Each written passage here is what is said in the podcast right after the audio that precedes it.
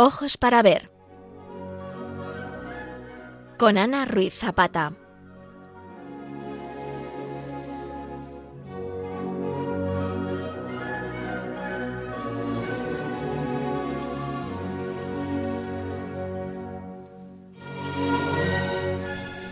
Queridos oyentes de Radio María, bienvenidos a un nuevo programa de Ojos para Ver, hoy conducido por Ana Ruiz Zapata.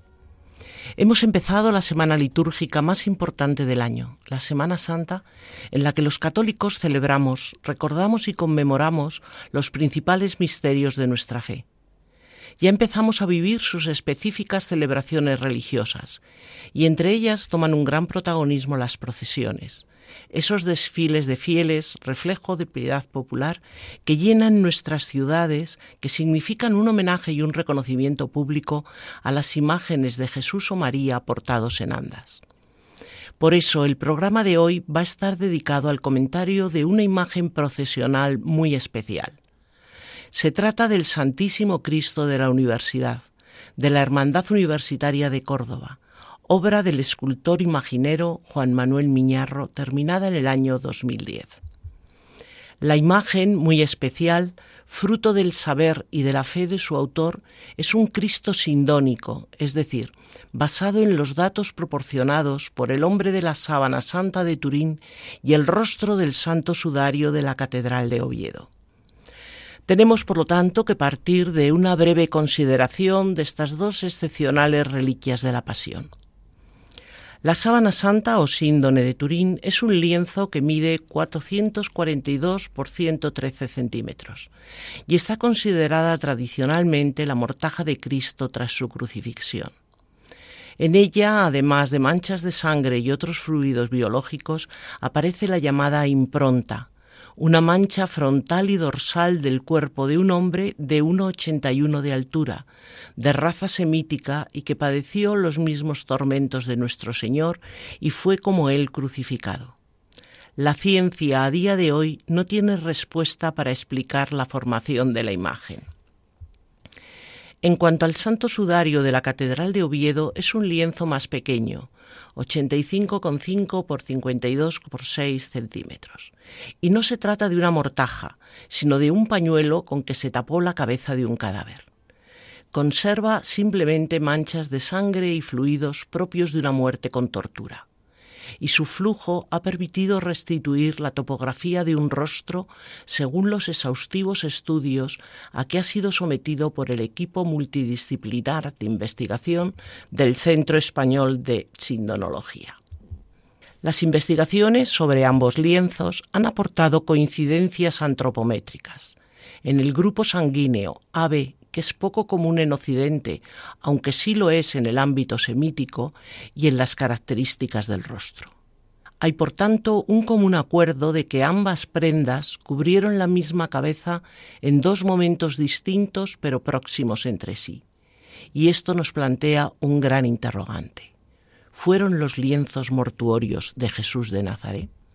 La imagen que hoy vamos a comentar, como ya indicamos, está basada en los datos proporcionados tanto por el hombre de la sábana santa de Turín como por el rostro del santo sudario de la Catedral de Oviedo, aspectos que el autor de la obra ha investigado y que conoce en profundidad.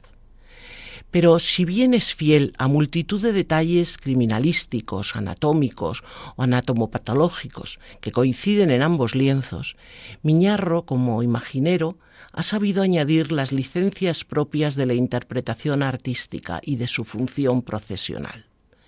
Y el resultado es una obra de gran calidad escultórica y sobre todo de una extraordinaria unción sagrada.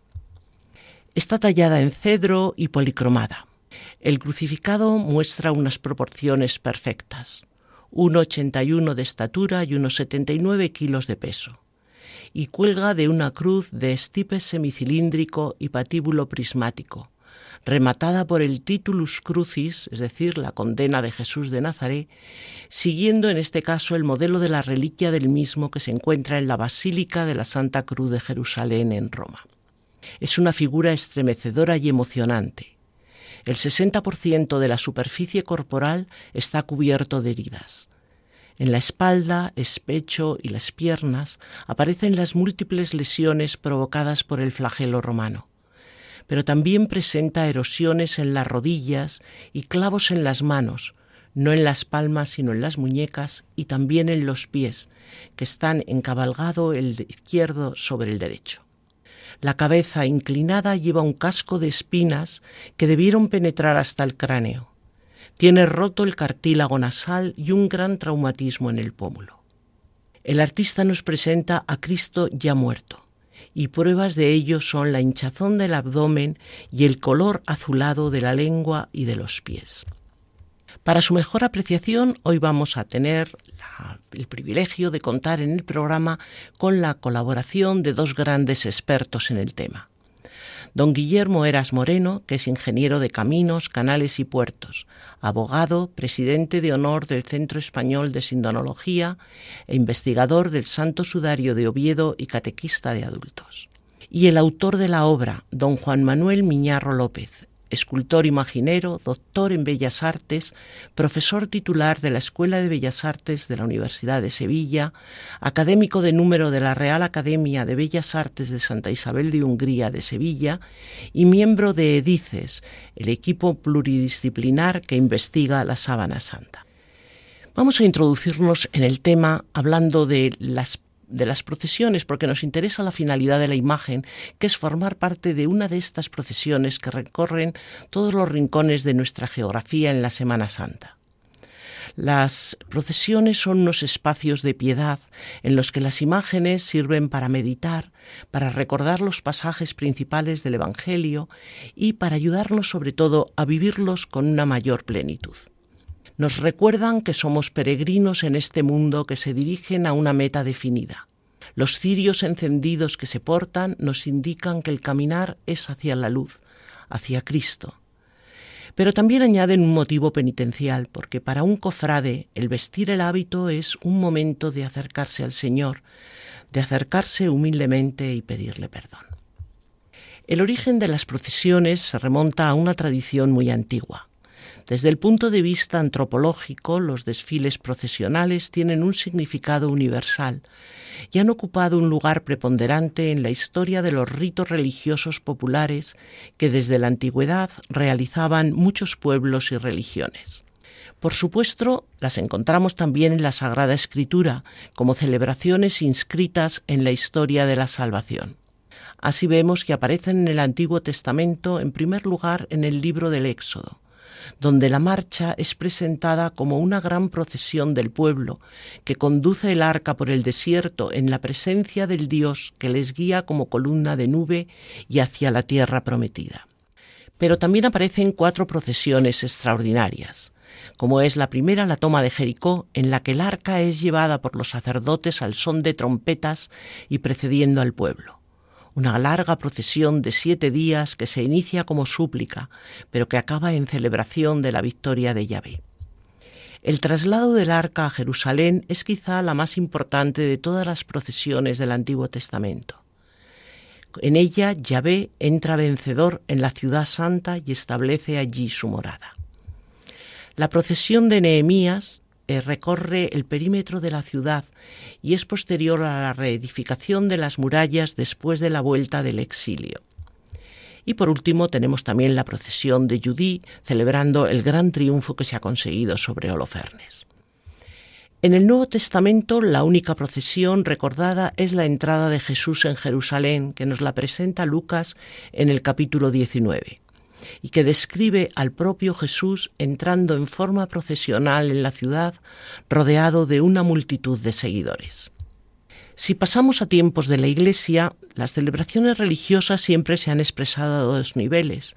Unos son las formas propiamente litúrgicas y las otras las formas devocionales o paralitúrgicas, y es en estas últimas en las que encuadramos las procesiones aparecieron después del año 313, es decir, tras el cese de las persecuciones y la concesión de la libertad religiosa a los cristianos.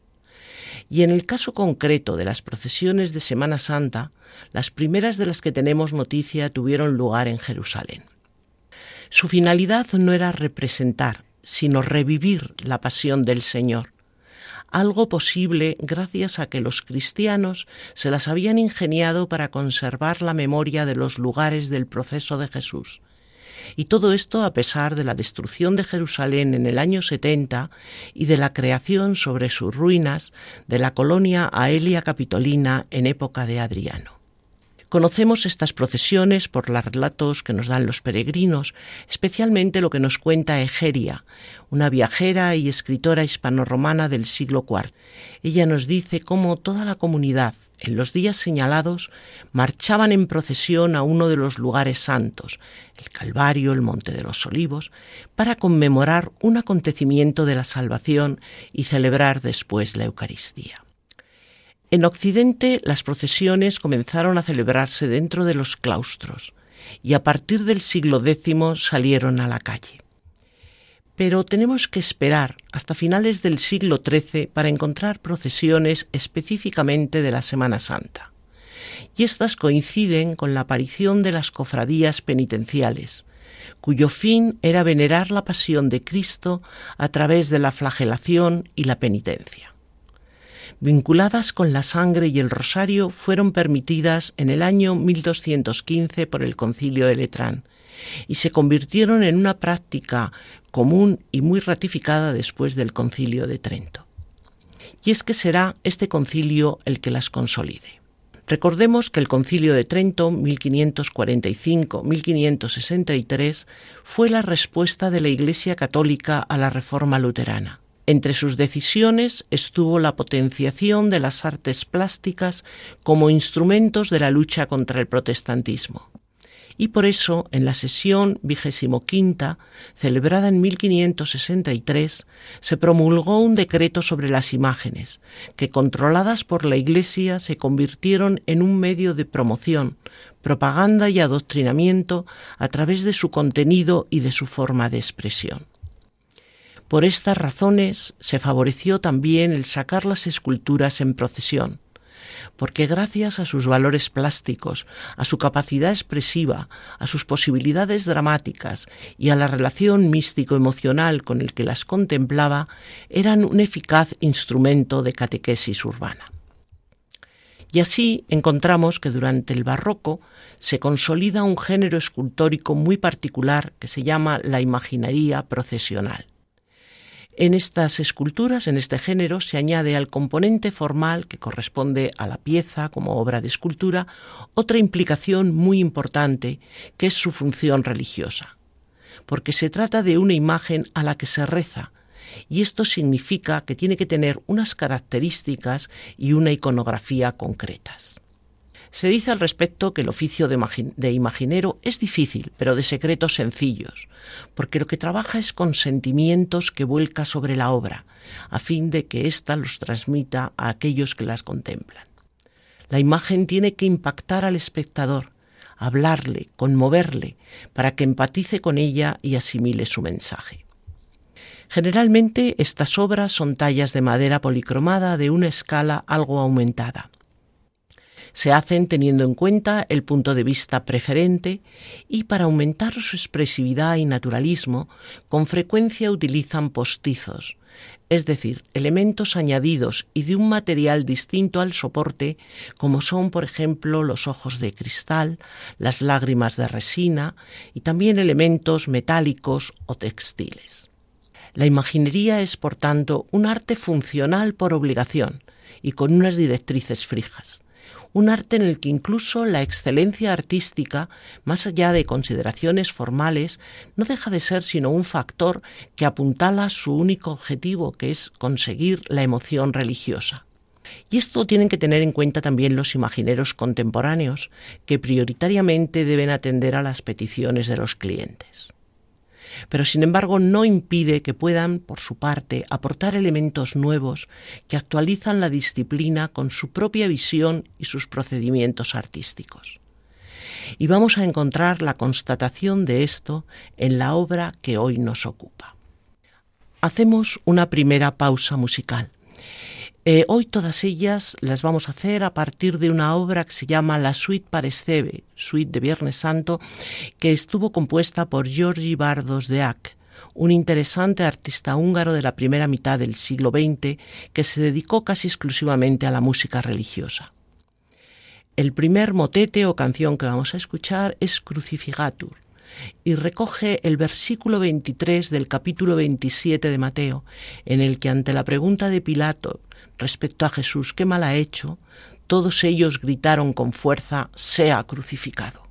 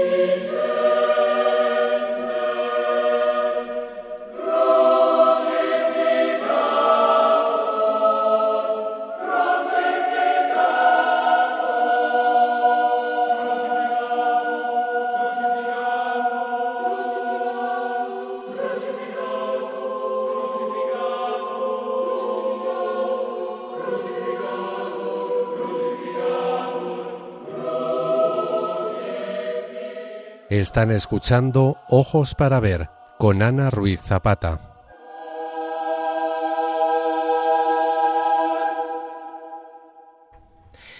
Estamos en el programa Ojos para Ver y hoy estamos comentando el Santísimo Cristo de la Universidad de la Hermandad Universitaria de Córdoba, una obra realizada en el año 2010 por el escultor imaginero Juan Manuel Miñarro. Hablábamos al inicio del programa de las relaciones que tiene la escultura que hoy nos ocupa con dos reliquias extraordinarias de la pasión de nuestro Señor, la Santa Síndone de Turín y el Santo Sudario de la Catedral de Oviedo. Para profundizar en este apasionante punto, vamos a dar paso a un gran especialista en el tema. Don Guillermo Eras Moreno es ingeniero de caminos, canales y puertos, abogado, presidente de honor del Centro Español de Sindonología, investigador del Santo Sudario de Oviedo y catequista de adultos. Buenos días, Guillermo. Buenos días, Ana. Un verdadero placer oírte. Pues mira, en primer lugar queríamos que como gran estudioso y experto en el Santo Sudario de la Catedral de Oviedo y de la Santa Síndone de Turín, nos indicases qué aportan estos lienzos respecto a la humanidad de Cristo y respecto al relato evangélico.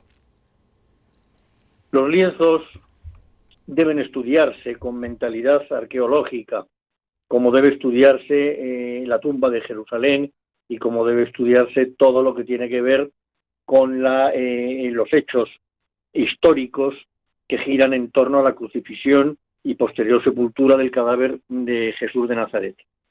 Y estos lienzos mantienen una información a lo largo de los años que, gracias a Dios, mm, eh, no se ha visto demasiado modificada y nos permiten volver a caer en la cuenta que el viviente, el resucitado, pues es el que colgó de la cruz, es el crucificado.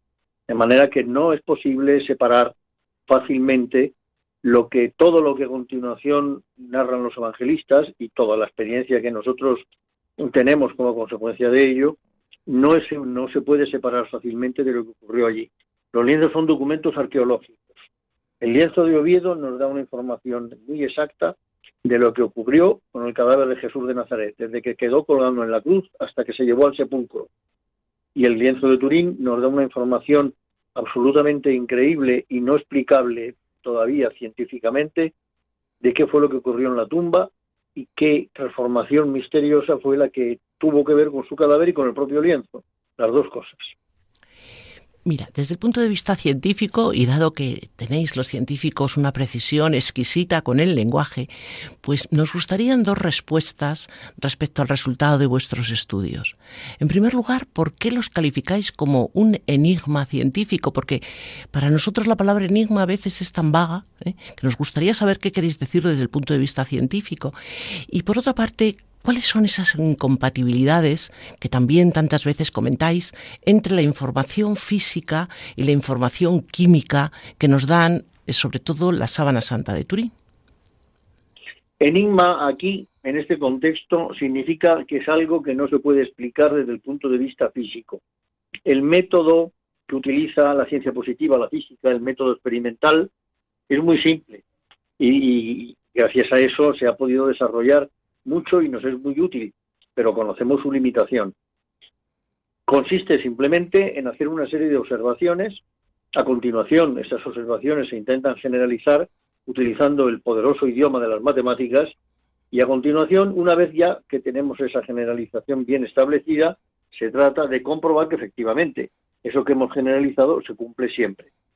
Y eso significa que hay que repetir el experimento. Es muy sencillo de entender, viendo cómo actúa la atracción gravitatoria. Yo dejo algo, tengo algo en mi mano, una piedra, un objeto, lo suelto y automáticamente se, se, dirige hacia el suelo, hacia donde yo esté. Eso ocurre siempre que yo lo haga, en el entorno que estamos, digamos, de pie en el planeta Tierra. Eso es muy sencillo. Entonces, ¿qué constituye un enigma? No poder hacer ese experimento, no tener suficiente conocimiento de lo que se está eh, interpretando como para poder repetir el experimento. Eso, eso es algo que verdaderamente descoloca por completo. En el tema de la síndone es que no es explicable, la síndone se ha tenido que formar, no es explicable la información que posee porque no se puede repetir el experimento. Y para eso no hay más que fijarse en algo tan simple como es un mechón de caballos. Uno se fija en el pelo de la síndone y se pregunta cómo es posible que quede esa imagen del pelo, qué ha hecho el pelo, cómo se las arregla un mechón de pelo para transferir información a un lienzo sobre su locación, sobre su localización espacial y sobre su propia estructura interna. Y al mismo tiempo, cuando se abre el lienzo, el pelo no está. El pelo ha sido transformado y sin embargo lo que está es esto. Esa transformación que no podemos repetir de ninguna manera porque no sabemos cómo meterle mano, pues es sencillamente lo que constituye un enigma. Pero el hecho es que hay suficiente información ahí como para que Juan Manuel Miñarro pueda reconstruir perfectamente todo lo que la síndrome envolvió, en concreto el cadáver que nosotros pensamos que es de Jesús de Nazaret. ¿Por qué lo pensamos? Pues porque el lienzo de Oviedo y la síndrome de Turín vemos que han cubierto la misma cabeza. Y la única posibilidad es que sea la de Jesús de Nazaret, porque la historia de los lienzos es divergente nunca en, a lo largo de la historia han coincidido en ningún lugar. Por eso es por lo que decimos que estamos ante un enigma y ese enigma apunta exactamente a la narración del evangelista Juan. Los lienzos estaban caídos, lacios, y el sudario que estuvo sobre su cabeza estaba enrollado en el sitio donde lo dejaron. Es interesantísimo realmente. Sería como para escucharte toda la tarde, pero en fin, vamos a concluir con una última pregunta que también es como muy de hombre de ciencia, ¿no? Hay cuatro preguntas clásicas que siempre se os hace a los científicos y que nos gustaría que, eh, como, como sea posible hoy, tú nos contestaras con respecto a este tema que estamos tratando. Estas preguntas son el cómo, el dónde, el cuánto y el cuándo. Pues bien, precisamente hoy, hoy es un muy buen día para hablar de esto porque estamos el día 6 de abril. El día 6 de abril mm, no corresponde como tal día con la evocación precisamente de la fecha de la crucifixión, pero sí sabemos que anda entre el 7 de abril del 30 y el 3 de abril del 33. Los biblistas suelen tomar la fecha del 7 de abril del 30. Bien, ningún, no tengo yo en eso ningún inconveniente. Es muy importante saber a qué hora empezó el nuevo día, a qué hora se puso el sol en, números redondos 7 de la tarde. ¿Y a qué horas oscureció? En números redondos también ocho y media de la tarde. Entonces, ese es el dónde. En un momento determinado, concreto, se produjo, se produjo esta transferencia de información. ¿Cuánto tiempo duró esa transferencia de información? Yo creo que fue prácticamente instantánea al lienzo. Nada más envolver el cadáver en el lienzo, se produjo eso. ¿Cuándo se produjo eso? Como digo, instantáneamente. ¿Y cuánto tiempo duró? Poquísimos segundos. Lo que tarda el lienzo en desplomarse sobre sí mismo. ¿Cómo se hizo? Eso es lo que nosotros no conocemos. Pero detrás hay una pregunta que no es científica. Y la pregunta es ¿por qué? ¿A cuento de qué? ¿Qué se pretende con esto? Entonces yo humildemente tengo ahí una idea, que puede estar equivocada, lógicamente, puesto que cualquiera se atreve a opinar en semejante materia. Y mi idea es intencionalidad. El viviente ha querido dejar aquí una información para que los hombres a partir del siglo XXI nos podamos partir la cabeza todo lo que queramos viendo esta imagen y estudiando esto desde el punto de vista físico. Por eso decía Juan Pablo II que la síndrome es un reto a la inteligencia, no es un problema de teología, no, no, es un reto a la inteligencia. Pero cuidado, es un reto a la inteligencia que advierte, para luego interpretar bien la aparición a María Magdalena, que lo que ocurrió dentro de la tumba no puede separarse, así como así, de la identificación maravillosa que María de Magdalena hace a continuación de Jesús de Nazaret vivo. Muchas gracias, Guillermo. Realmente ha sido una intervención preciosa que nos ha ayudado a entender, bueno, a mí por lo menos una cosa, que no sabemos mucho y que nos quedan muchísimas cosas todavía para que sean desveladas, para que nos las podáis ir poco a poco los científicos desvelando, para que así nos sirva para crecer en nuestra fe. Muchas gracias, Guillermo. Muchas gracias, Ana. Muchas gracias. Pasamos ahora a escuchar una pieza, como decíamos, de la suite para y quizá esta que vamos a escuchar ahora es la más famosa. Toma como base el versículo 46 del capítulo 27 de Mateo. Ese grito doloroso de Jesús en la hora nonna, esas palabras del versículo inicial del Salmo 22, Dios mío, Dios mío, ¿por qué me has abandonado?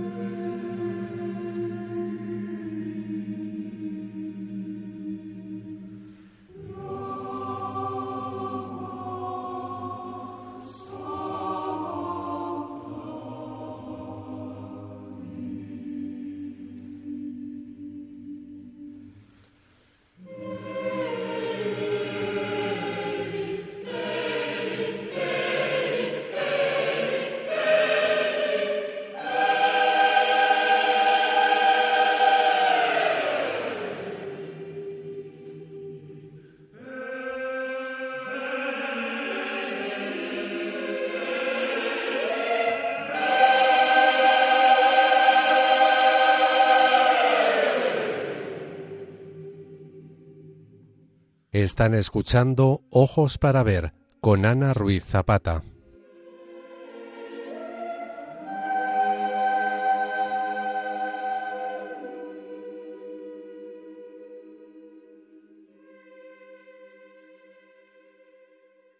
Retomamos el programa Ojos para Ver, que hoy está dedicado a comentar el Santísimo Cristo de la Universidad de la Hermandad Universitaria de Córdoba. Tenemos ahora el privilegio de contar con la intervención del autor de la obra, don Juan Manuel Miñarro López, escultor imaginero, doctor en Bellas Artes, profesor titular de la Escuela de Bellas Artes de Sevilla, académico de número de la Real Academia de Bellas Artes de Santa Isabel de Hungría de Sevilla y miembro de EDICES, que es el equipo pluridisciplinar que investiga la Sábana Santa. Buenos días, Juan Manuel. Buenos días. Mira, para comenzar vamos a informar a nuestros oyentes que eres un hombre de una enorme formación científica y artística y que como imaginero has mostrado un enorme interés también por la representación de crucificados realistas, pues como demuestra el mismo tema de tu tesis, ¿no? Pero además eres uno de los escultores imagineros más comprometidos con los estudios sobre la anatomía de Jesucristo, porque estás muy implicado en los proyectos que investigan tanto el Santo Sudario de Oviedo como la Santa Síndone de Turín y cómo todo esto pues se ha ido plasmando en tus últimas realizaciones artísticas. Entonces, por eso nos gustaría mucho escucharte el cómo, el cuándo y el porqué de este proyecto de Cristo sindónico que hoy comentamos. Bien, pues la verdad es que todas las cosas en la vida algunas veces pensamos que, suceden por algo, ¿no? Y realmente el Cristo Universitario de la Hermandad Universitaria de Córdoba fue una consecuencia de la primera exposición que hicimos titulada El hombre de la sábana santa en Cabra en el año 2002, mm. precisamente hace 22 años ahora mismo.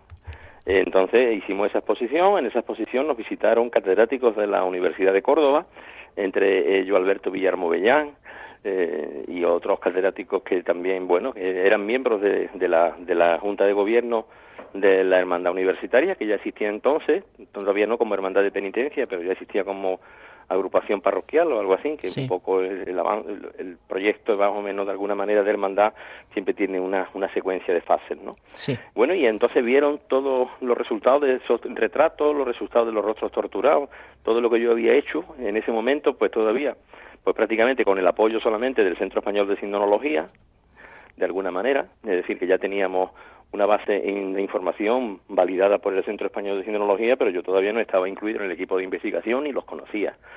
Y entonces ellos cuando ven eso me, dicen, Juan, nosotros tenemos un proyecto de un crucificado que acariciamos desde hace años, desde que tenemos nuestra dolorosa, que la hizo Miguel Ángel Jurado, y nosotros pues no hemos dado todavía con el crucificado que queremos para nuestra hermandad, pero cuando hemos visto esto se nos han abierto los ojos, porque hemos dicho nosotros que somos una hermandad universitaria, que la universidad tiene que utilizar los lenguajes de la ciencia, los lenguajes del arte, de la historia, de la arqueología y de tantas disciplinas.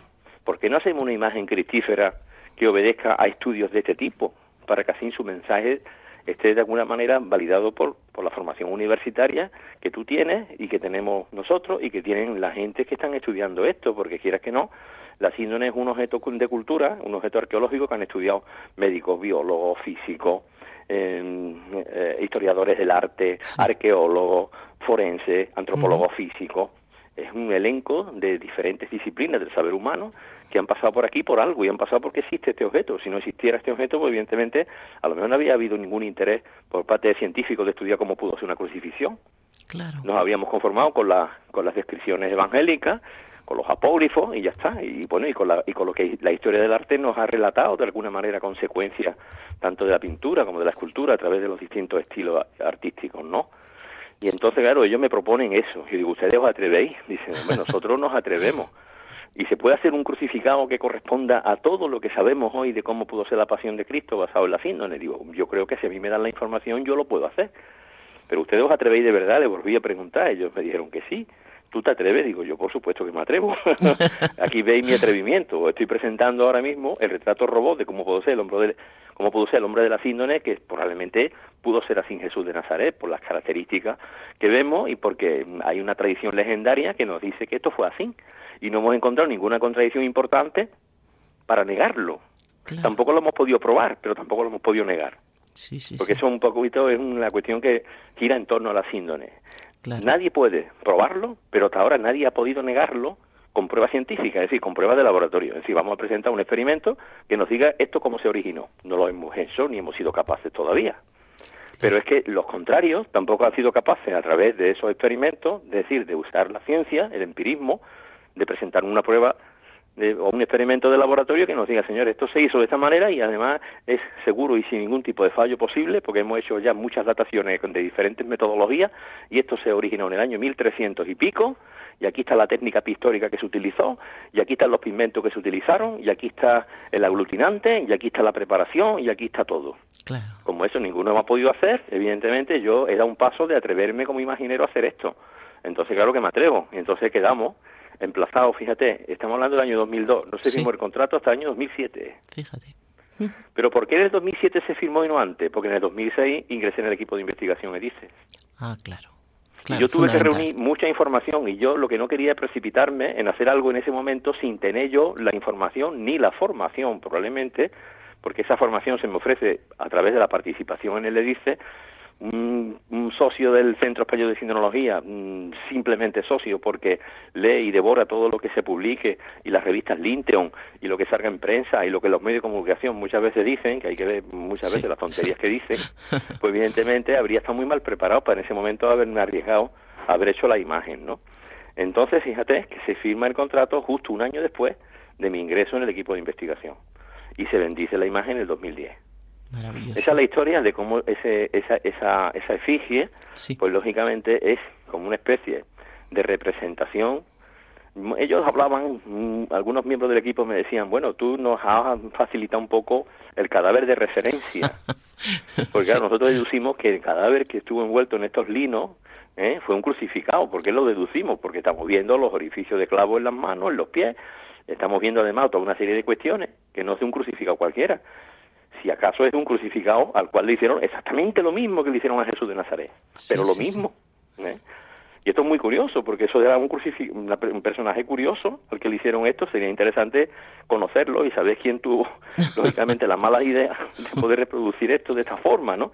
Porque es necesario que haya un crucificado para que se reproduzca lo que vemos en la sábana santa. Es necesario que lo haya, no puede ser otra cosa.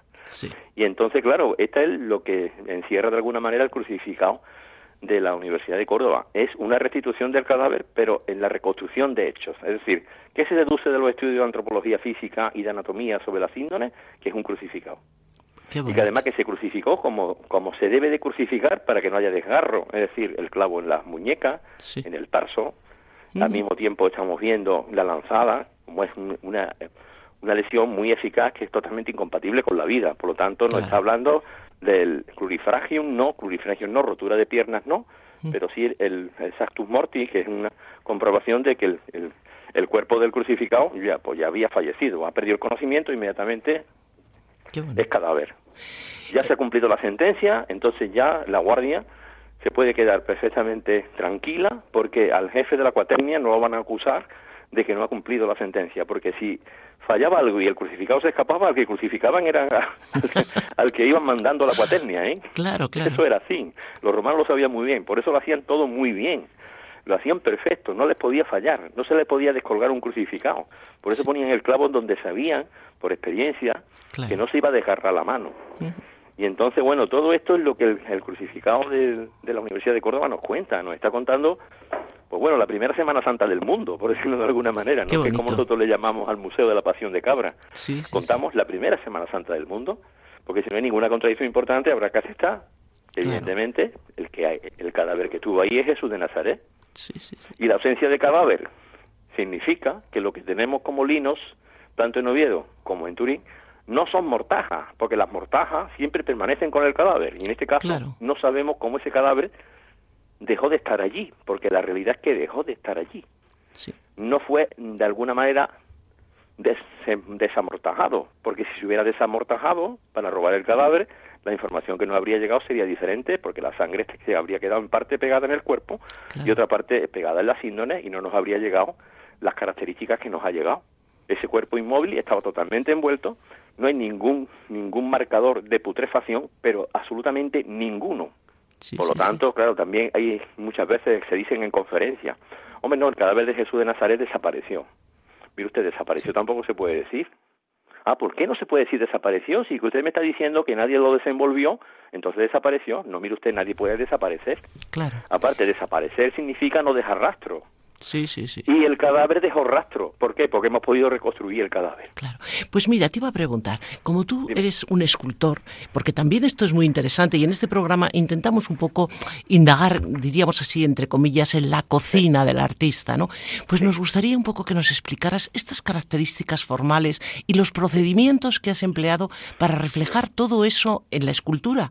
Porque, claro, nos lo explicas así, pero eso ha debido, eso tiene un trabajo, un trabajo, unas una investigación también artística importante. Entonces, nos gustaría que nos contaras y un poco las novedades que has introducido en esta manera de trabajar. Pues sí, la verdad que a partir de que se acepta el encargo por parte de la hermandad, que se firma el contrato, que yo me pongo a trabajar con, los, con el boceto, con los modelos, empezamos a hacer los estudios preliminares. Esos estudios preliminares implicaban adaptar todas las técnicas pictóricas que tradicionalmente se han usado en la imaginería polícroma, en el caso de toda la escultura clásica española, por ejemplo, ¿eh? de toda la escultura del siglo de oro, eso no se podía usar tal cual. ¿Por qué? Porque teníamos que reproducir la sangre con relieve, teníamos que reproducir las heridas con relieve, tendríamos que hacer un montón de cosas en base a lo que los forenses nos dictaban. Decían, no, así tendrían que ser las laceraciones, así tendrían que ser las equimosis, así tendrían que ser el color de los cardenales, es decir, que tienen una evolución, no se pueden representar el color que los artistas siempre lo hemos hecho por capricho, ¿no? Aquí todo era en base a eso. Tú fíjate que el forense, nuestro director del equipo de investigación, Alfonso Sánchez Hermosilla, pues prácticamente se tuvo que llevar casi dos, casi año y pico, intentando reunirme información de autopsia de cadáveres que me fueran interesantes y válidos porque no eran cadáveres de más de cinco horas. Claro. Para que la evolución del rigor mortis, las manchas, el color de la piel y después de diferentes tipos de muertes, eh, algunas accidentales, muy dramáticas, pero que hubiera heridas, laceraciones, cosas de ese tipo, ¿no? Y lógicamente, como hablábamos nosotros en nuestro rigor más, más, más corriente, mm, cadáveres frescos, evidentemente, sí. nada de otra cosa, ¿no? Sí, y entonces esa información había que reunirla y una vez reunida por él, pues me la introduce toda en, en, un, en un CD, me la envía en un DVD yo a partir de ahí tengo que empezar a ver todo eso y a, soportar la historia humana que hay detrás de cada de una de esas fotos que estoy viendo, ¿no?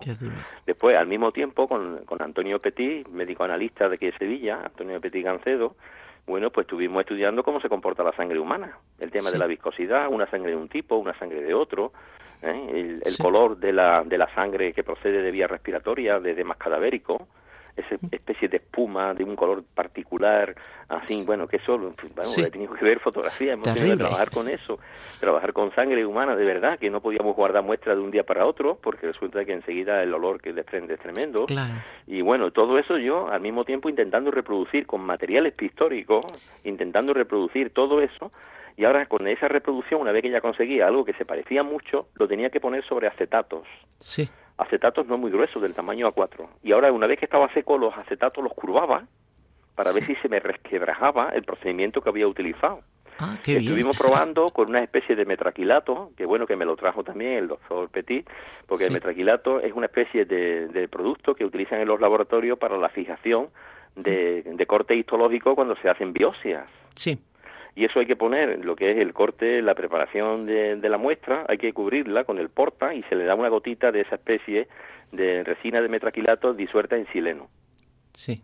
Bueno, evidentemente el sileno hace que le ataca a, los ácidos grasos del aceite de, de los aceites de los óleos y hace que se disuelva. Entonces, eso mismo empezamos a usar y vimos que se comportaban igual de estable como usándolo como elemento para pintura, para hacer el medio, y comportaba igual que igual de estable que se comportaban las muestras de las biopsias que las tienen que guardar los médicos perfectamente, porque si no no pueden repetir las, las analíticas o, la, o las fotografías microscópicas y etcétera, etcétera, ¿no? Tú fíjate, lo primero que, hay, que hubo que hacer es preparar toda esta especie de, de, campo de, de trabajo, de, trabajo de campo, porque era un trabajo de campo, intentando adaptar los materiales clásicos, intentando adaptarlos para poder representar todas esas cosas con el rigor necesario.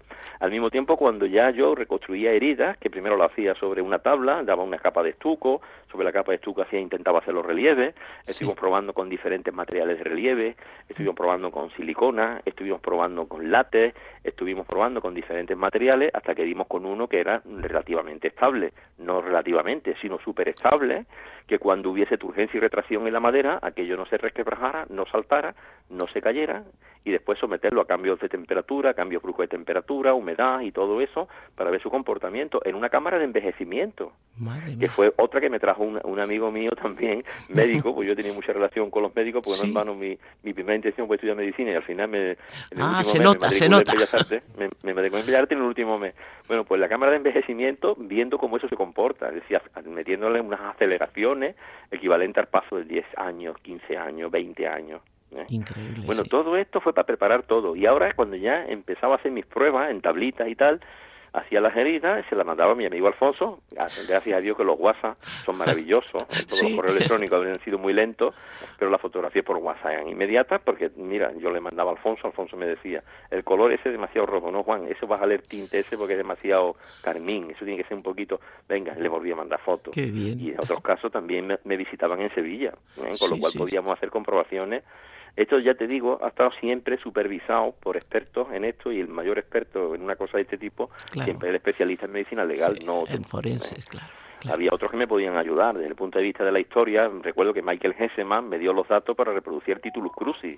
Sí. Porque no en vano Michael Hesseman, pues es una de las personas que lo ha investigado. Es un investigador alemán que se dedica al estudio de las reliquias. ¿eh? Sí, sí, y de, sí. lugares arqueológicos y de todo esto. una persona de gran prestigio eh, a nivel internacional. Ha estado en congreso y ha sido pues una de las personas que ha hecho la reconstrucción del Titulus Crucis que se venera en la Santa Croce de Jerusalén, en Roma. ¿eh? Él me facilitó una réplica exacta que se le habían hecho en Estados Unidos.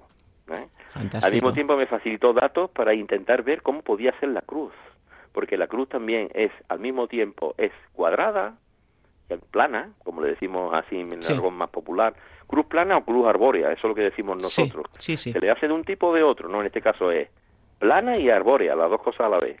Y él me decía, Michael me decía, Juan, el palo vertical era redondo, porque es mucho más fácil clavar en el suelo un palo redondo con palo poligonal. El hueco poligonal es muy difícil de hacer, pero un hueco para un palo como los tendidos de los teléfonos, yo lo entendí inmediatamente.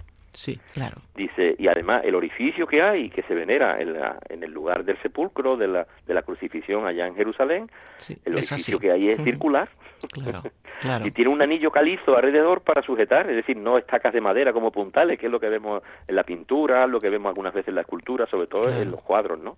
Vemos que está el palo clavado y hay como unas estacas, como si fueran cuñas de madera, nada, nada. Un anillo calizo. ¿Para qué? Para que se mantenga vertical, porque el palo ese no lo quitaban. El único que desmontaban era el otro, que era una tabla, el otro era una viga, y una viga poligonal. Una viga que podía medir tanto por tanto, los datos también los sacamos del trozo del que se venera en la Santa Croce de Jerusalén, que dicen que es el patibulum de San Dimas. Sí, sí, sí. sí no, el de Cristo. No sabemos si se conservó, si no se conservó. Santa Elena tenía trozos grandes que dicen que lo, en Jerusalén, pues bueno, robaron el trozo que guardaban allí cuando entraron los persas, Corro II. Sí. Después parece que lo recuperó el, el siguiente emperador cristiano de Roma pero bueno, que no sabemos dónde está, probablemente haya trozos del Lignum Crucis que puedan venir de allí, eh, eso habría que investigarlo, no siempre se investigan bien las reliquias y algunas veces nos deslumbra el relicario y no sabemos exactamente a qué nos referimos. Exacto. Entonces, pero bueno, el caso es que hasta ese detalle, los clavos, lo hicimos también una forja, hicimos tablitum, que eran los clavos romanos, bueno, o judíos que se utilizaban para la construcción, eran clavos de hierro forjado, lógicamente, poligonales, nada de redondo, con las cabezas planas, ¿eh? también en una en sesión también rectangular no el típico de clavos que vemos en, la imaginería ni que vemos en la pintura nada de eso. O sea todo eso remachado por la parte de atrás porque hace clavos de forja no no tienen apenas carbono y entonces el hierro dulce le llamamos hierro dulce no y entonces es muy maleable. Entonces lo, lo remachaban porque el orificio que hacían en el madero lo hacían previamente a trasladar el crucificado al lugar del suplicio. Le medían la envergadura y entonces hacían ya un traladro previo a la madera que lo hacían con un trépano hacían el taladro previo a donde calculaban que iban a estar las manos y si se equivocaban lo que hacían era estirar los brazos con una cuerda que le amarraban en las muñecas hasta que descoyuntaban los hombros. el caso es que una vez que perforaran la mano tenía que coincidir con el, taladro previo que ya venía hecho en la madera, porque lo que no puedes clavar un, un clavo de forja de más de 20 centímetros de longitud, clavarlo a base de martillazo en una madera de roble, que probablemente sería roble la madera de la cruz. ¿eh? Que también se ha usado roble en el caso del crucificado de, de Córdoba. El Titulus Crucis también es de roble, es curioso también, ¿eh? Sí, no, la verdad es que es interesantísimo. Y fíjate, hay una cosa, bueno, hay una cosa que siempre nos llama mucho la atención cuando vemos tu escultura, que son las rodillas. Estas erosiones de las rodillas nos parecen impactantes, porque también con ellas tuviste, ¿verdad?, algo muy especial que hacer. Bueno, pues hay una cosa que, bueno, el, de hecho, cuando se hizo la investigación del 78 y se cogieron muestras de muchos lugares de la sábana, se hicieron aspiraciones de algunas partes y de hecho, pues bueno, pues llamó mucho la atención porque parecía que en la planta de los pies, en la punta de la nariz, donde habría estado la punta de la nariz, ¿no? Pues claro, muchas veces nos referimos a, a, las cosas que hay en la findone como si estuviéramos con el cadáver delante, ¿no? Es decir, la herida del costado, no mire usted, la mancha que dejó la herida del costado, no la herida del costado, ¿eh? no sabemos si la hizo un gladius, si la hizo una espada, bicortante, monocortante o si hizo un puyo, no lo sabemos. Ya, ya, ya, Porque lo que vemos es la mancha de sangre oval, pero que sea oval no quiere decir que sepamos qué arma la produjo con exactitud, claro. por lo tendríamos que ver la herida. Bueno, pues donde cae tuvo que caer la punta de la nariz, donde tuvo que estar las plantas de los pies, donde tuvo que estar la rodilla, hay aragonito argéntico. Eso es pues, un tipo de, de, piedra califa que esa composición es muy abundante en tierra de Jerusalén, curiosamente. Ya. Y no es tan abundante, por ejemplo, ni en Oviedo es abundante ese tipo de, de calcita, ese tipo de, de, composición química, ni es tampoco normal en Francia, por ejemplo, que es donde aparece la síndone a partir de 1353. Sin embargo, es muy frecuente en las tierras de Jerusalén. Claro, demuestras claramente que, que bien, eh, hay un argumento muchísimo más... Un, bueno, otro pues más, como yo estuve en Jerusalén en el año 2005 pues me traje tierra de allí y se la puse en esos sitios. Eso es precioso, eso es precioso, sí, y entonces realmente. las rodillas del Cristo tiene tierra de Jerusalén, la planta del pie también, totalmente, sobre todo, claro, las dos, porque claro, esa planta de pie ensangrentado que iba descalzo, imagínate todo el polvo de la de los caminos se le quedó pegado allí, cada vez que caía al suelo, todo eso se le pegaba en la cara, en la frente, y todavía mantenía parte de eso, y esa parte quedó enganchada en los hilos de, de lino curiosamente. Curiosamente. Bueno, en el sudario de Oviedo hemos encontrado exactamente la misma composición en la zona de la frente. Cuando, estuve, cuando el cuerpo estuvo mm, no en posición vertical, sino que es la primera posición en la que le cubren la cabeza con el sudario, en la segunda posición el cuerpo está de cúbito prono lateral derecho, con la frente lógicamente más baja que la boca y la nariz y clavada en el suelo. Y así permanece un tiempo importante. Bueno, pues allí cuando se puso el espectógrafo de masa, en Oviedo, de pronto te da ese tipo de calcita que no tiene nada que ver con la caliza que hay en Oviedo, ni con la caliza con la que se hizo la Catedral de Oviedo, ni nada de nada, y sin embargo sí que tiene que ver con la de Jerusalén. Curioso, ¿no? Ay, Juan Manuel, es una delicia realmente escucharte. Ha sido un placer disfrutar de esta intervención, que bueno, nos quedamos con muchísimas ganas de seguir, de seguirte escuchando, de seguir conociendo, bueno, pues toda la sabiduría que tiene detrás de, de, tu, de tu trabajo. Y sobre todo te estamos muy agradecidos porque sabemos que nos has dedicado un tiempo que es precioso y sobre todo en estos momentos del año que son tan complicados, ¿eh? son complicadísimos. Estamos en los preparativos ya de la sí, gran, en la, gran, la gran semana, claro. De Sevilla, bueno, y de tantos sitios, ¿no? Porque vamos a disfrutar después de dos años de, de esta especie de impas que se ha hecho, esta parada absoluta de poder celebrar nuestras procesiones por la calle, de poder vivir la fe en la calle, de poder sí, que es maravilloso. a nuestras imágenes, es decir, pues bueno, y contarle lo mal que lo hemos pasado este año. por primera vez vamos a poder contar en directo por la calle que es donde están que es donde hay que a buscarnos, donde nos buscan, nos buscan en la calle para acompañarnos. ¿eh? Claro que sí. Y nosotros salimos para acompañarlos a ellos. Exactamente. Oye, muchísimas gracias y bueno, de nada, esperamos, de nada. esperamos que en otras ocasiones podamos seguir disfrutando de todo eso que sabes, de todas tus obras pues y de sí, todo pues tu talento. Cuando queráis, cuando queráis. Muchísimas gracias, Juan Manuel. De nada. Vamos a finalizar eh, este programa con el último motete de la suite Parescebe, que es Consumatum est. Las últimas palabras de Jesús antes de expirar, según aparece en el versículo 30 del capítulo 19 de Juan.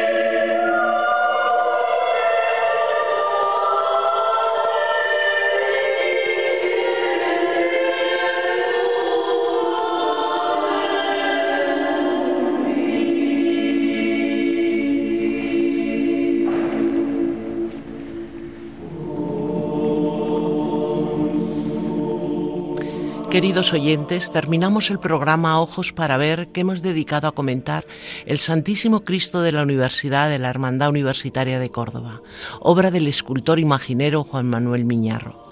El programa hoy ha contado con la colaboración extraordinaria de don Guillermo Eras Moreno, ingeniero de caminos, canales y puertos, abogado, presidente de honor del Centro Español de Sindonología e investigador del Santo Sudario de Oviedo, además de catequista de adultos.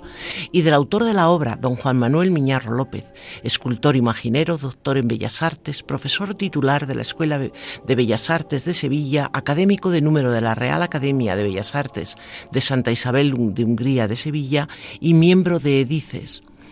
Ha conducido el programa Ana Ruiz Zapata. Si desean volverlo a escuchar, les recordamos que lo pueden hacer en el podcast correspondiente al programa de hoy. Y si quieren alguna aclaración o puntualización, nos pueden escribir a ojos para ver 7, 7 en número, arroba radiomaria.es. Nos despedimos deseándoles una feliz Semana Santa y les invitamos a seguir escuchando Radio María, la radio de nuestra Madre.